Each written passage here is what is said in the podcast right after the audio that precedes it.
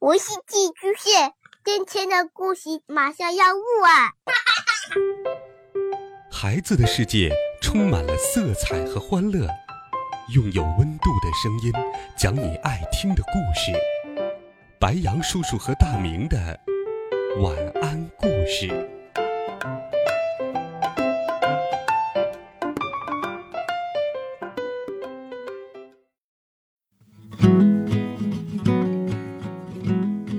小朋友们、同学们，大家好，欢迎收听白羊叔叔讲故事。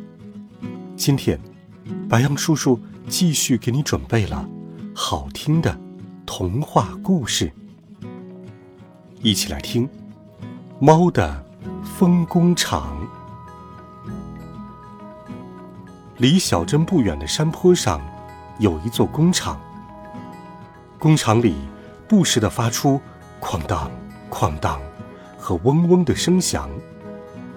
从工厂的大圆罐子里冒出的，是吹拂整个小镇的风。而在这里工作的，是住在镇子里的猫咪们。继续来听白猫雪的奖状上。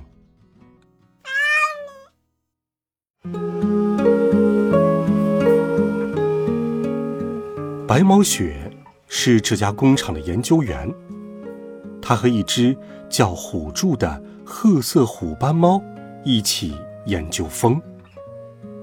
雪的研究项目包罗万象，比如风与喷嚏的关系，用傍晚的风缓解疲劳的方法等。其中，每年雪通过风研究协会发表的风谱。都会成为行业内热议的研究话题。白毛雪深得厂长的信赖，在风研究室前面的走廊上，挂了许多厂长颁发给他的奖状。员工对工厂做出重要的贡献后，才能获得这些奖状。雪的奖状，有的是带叶子浮雕的。有的是带工厂水印的，各式各样。全场也只有雪领了这么多的奖状。每次走过这条走廊时，雪都是得意洋洋的。在工厂工作的猫们都在想，什么时候自己也能领到这样一张奖状就好了。连小不点儿黑猫努鲁鲁也是如此。嗯，哪怕一张也好呀，我也想哪天能领到一张这么气派的奖状。一天到晚总是睡懒觉的小猫，却常常煞有介事的说出这样的话来。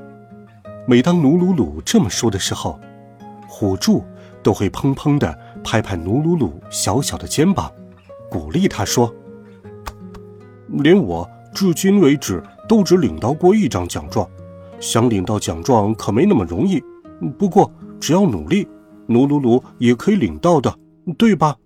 首先，你不能再迟到了。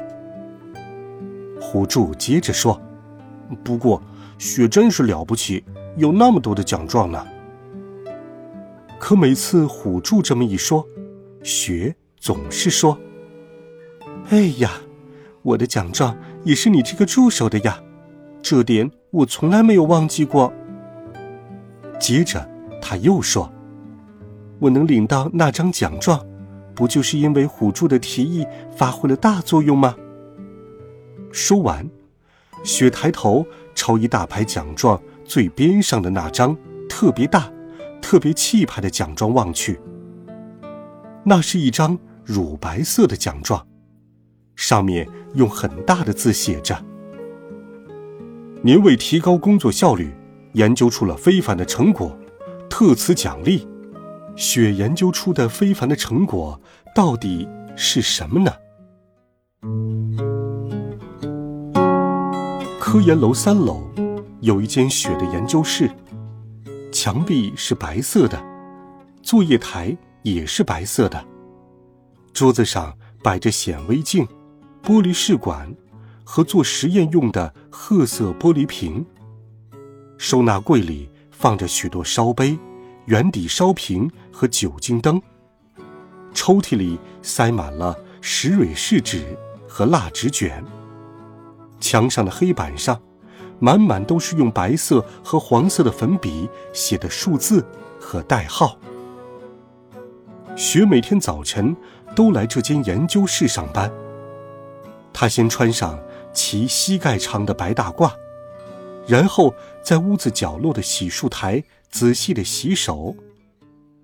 雪的睫毛总是机灵的眨动着，他的眼睛在任何时候都不会显出困倦。雪的手脚和头上的毛就更不用说了。连尾巴梢都总是梳理的整整齐齐的，白大褂也总是烫得笔挺。作为这家工厂的研究员，衣着必须保持整洁，这一点是雪非常在意的。在镜子前整理好衣着之后，雪又像往常一样去为厂长热牛奶。厂长在科研楼一楼的送风室里，他每天早上按下电钮为这里送风，风顺着圆罐顶上的管道吹向小镇，只有厂长才能按这个电钮。送风室里有一台机器，机器上配有黑色控制杆和许多绿色的三角按钮，还有带红色指针的仪表，在角落里。有一个可以加热牛奶的小煤气炉，和一个小洗碗池。雪就在这里为厂长热牛奶。厂长每天都盼着喝雪给他热的牛奶呢。不过，这一天，白毛雪给厂长热牛奶的时候遇上了一点麻烦，那就是牛奶的温度。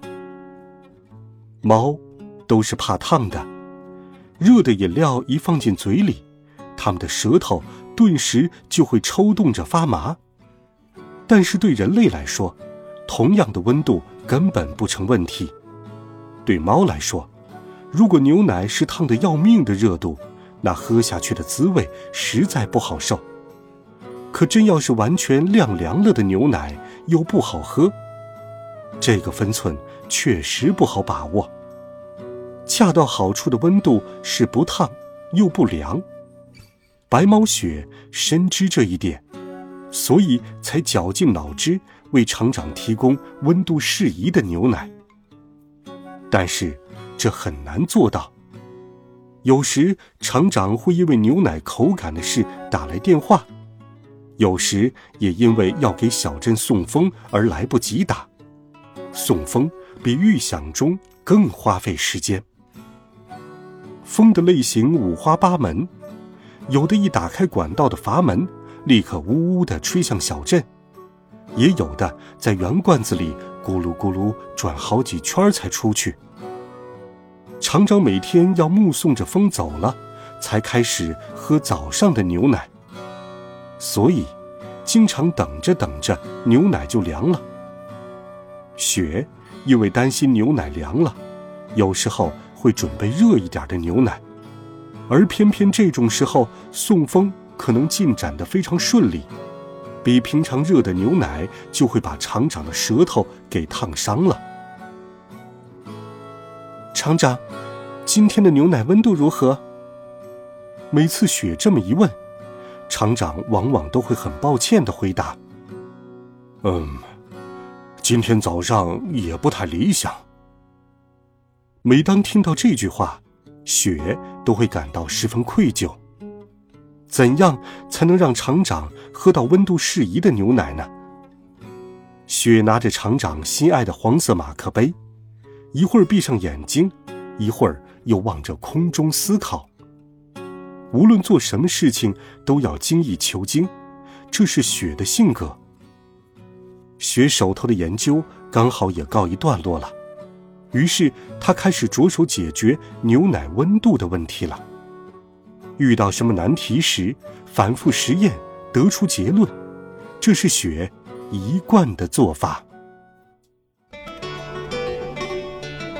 好了，这一集好听的故事，白杨叔叔就给你讲到这里。温暖讲述，为爱发声。我们明天见，晚安，好梦。